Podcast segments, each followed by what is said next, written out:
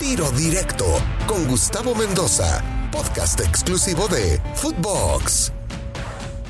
Amigos de Tiro Directo, ¿cómo están? Soy Gustavo Mendoza con el placer de saludarlos. Se llevó a cabo el clásico más importante de este país. Decíamos en la semana anterior que ojalá y no terminara siendo un 0 a 0, pues que sí termina siendo un 0 a 0. Por lo menos no fue tan aburrido como a veces hay clásicos en los que se habla tanto en la semana, en los que se, se dicen tantas cosas que a la hora de la hora, pues nos quedan a deber en la cancha. Acá por lo menos se entregaron, por lo menos hubo emociones, por lo menos ambos equipos buscaron eh, agradar a su afición.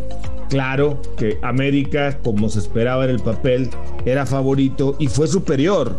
Y no fue superior, fue muy superior el equipo del América al equipo de Guadalajara, que en el primer tiempo tuvo 15, 20 minutos, quizá muy aceptables, de muy buena, muy buena gestión, de muy, muy buena actitud y sobre todo con alguna que otra buena llegada pero pues con eso, con eso no alcanza hoy en el fútbol, a pesar de que Vega tuvo algunas chances como para poner al equipo de Chivas al frente primero en el marcador, pues no, simple y sencillamente no le alcanzó.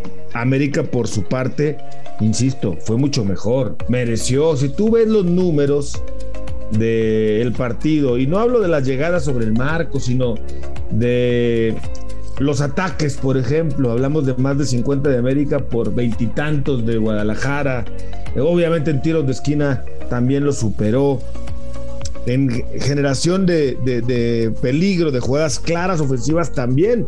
De hecho, terminó siendo figura Gudiño en el equipo de Chivas atrás y eso habla de que América, sobre todo al final del partido o sobre todo en el segundo tiempo, cuando el juego era maduro, tuvo las mejores chances y desde mi punto de vista merecía más la victoria que el equipo de Guadalajara, pero pues en este negocio del fútbol no es de merecimientos, es de goles, ninguno de los dos pudo anotar y se van con el empate.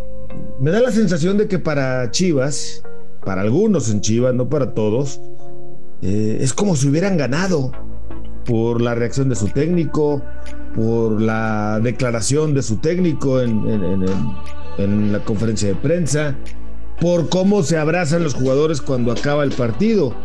Y bueno, pues eh, creo que si consideras cómo venía el equipo de Guadalajara actuando en los últimos partidos y ves que empatan a cero en el clásico, pues sí, puedes entender que se sientan un poquito más aliviados luego de, haber eh, conseguido este empate, que es bueno a secas, pero creo que con ello le, alcanzará a Leaño eh, para mantenerse por lo menos estos dos partidos que vienen, Querétaro y el clásico tapatío, y seguramente después de ello evaluará la directiva si continúa o no. El VAR, el VAR. Pues hay jugadas claras que pudieron ser tarjetas rojas para algunos o para otros árbitros en otros partidos, ¿no? El zape de Sánchez o eh, la tomada de cara, de rostro eh, de Ponce, no sé, hay varias jugadas, por supuesto, polémicas en el bar, que para mí César Ramos entró en una dinámica que pocos árbitros luego entran. Muchas veces nos quejamos, se quejan los técnicos, los jugadores y los exjugadores de que los árbitros no jugaron fútbol y que no entienden los momentos y que entonces no está lo suficientemente sensible para comprender el por qué se metió de tal manera o se reaccionó de tal, de tal manera. Pues aquí me parece que César Ramos se metió en el papel del partido, entendía lo que se estaba jugando y no calificó como máquina, sino al contrario, se sensibilizó con el partido y a mí me parece que terminó calificando de buena manera las jugadas. Sí, en otro tipo de partidos, pues, a lo mejor las dos eran rojas, pero creo que en este clásico, eh, al final de cuentas, es parte de la calentura de un juego. No sé, a lo mejor estoy siendo demasiado pasalón, pero me parece que César Ramos calificó con buen criterio las jugadas y decidió de buena manera. Así lo voy a dejar, así me parece, así realmente siento que fue, que también con el reglamento en la mano podrían haber exigido una tarjeta roja para cada jugador de la, de la América y de Chivas, sí, también, pero yo me quedo con que ha sensibilizado, se ha sensibilizado porque sin duda eh, el futbolista se queja luego de la falta de entendimiento, de la falta de comprensión de ciertos momentos en la cancha por parte de los árbitros y acá me parece que César Ramos entró bien en esa dinámica. Eh, América pues sigue arriba en la tabla, ya viene peligrosamente acercándose el equipo de Monterrey, del Vasco Javier Aguirre, que tiene un partido más, pero también tiene una racha importante desde que le ganó al equipo de Cruz Azul en la CONCACAF de visitante, cuatro goles a uno.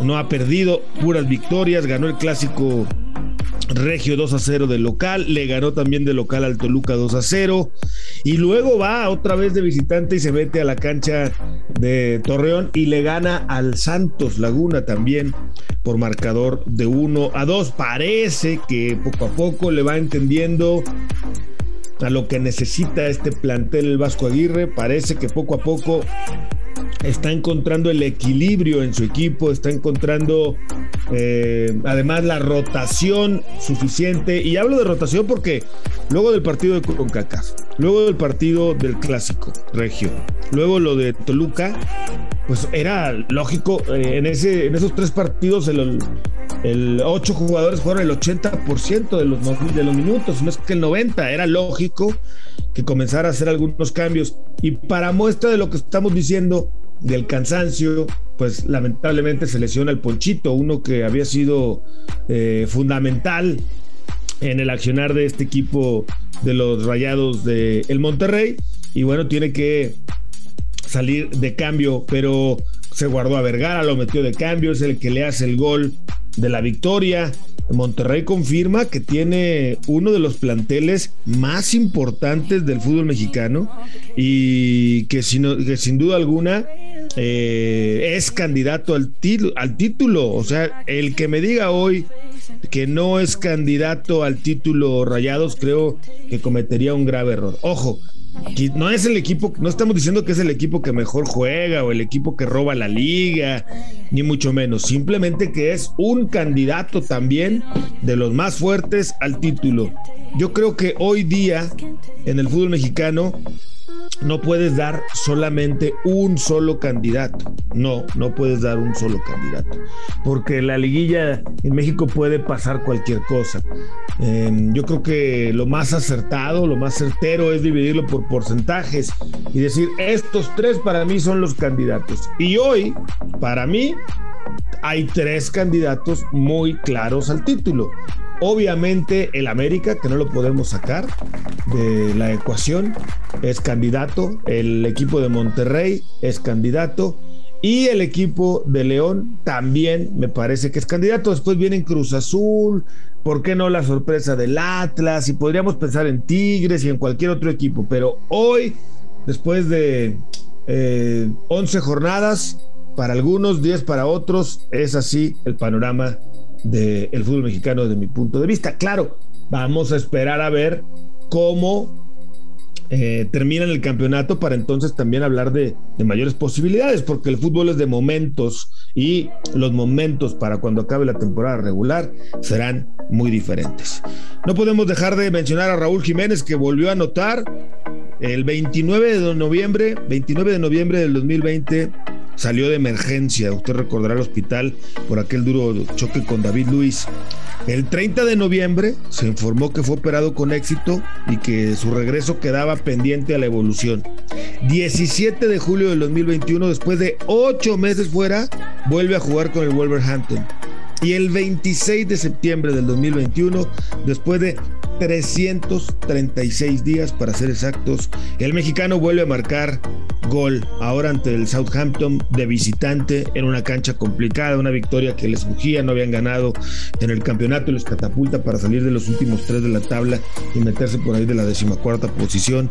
Además la jugada per se es extraordinaria, como muestra la potencia, la habilidad, eh, el regate y obviamente la definición de Raúl Jiménez en una pelota que José Sá, el arquero, le tira despeje y que luego, bueno, Raúl Jiménez la hace crecer de manera extraordinaria.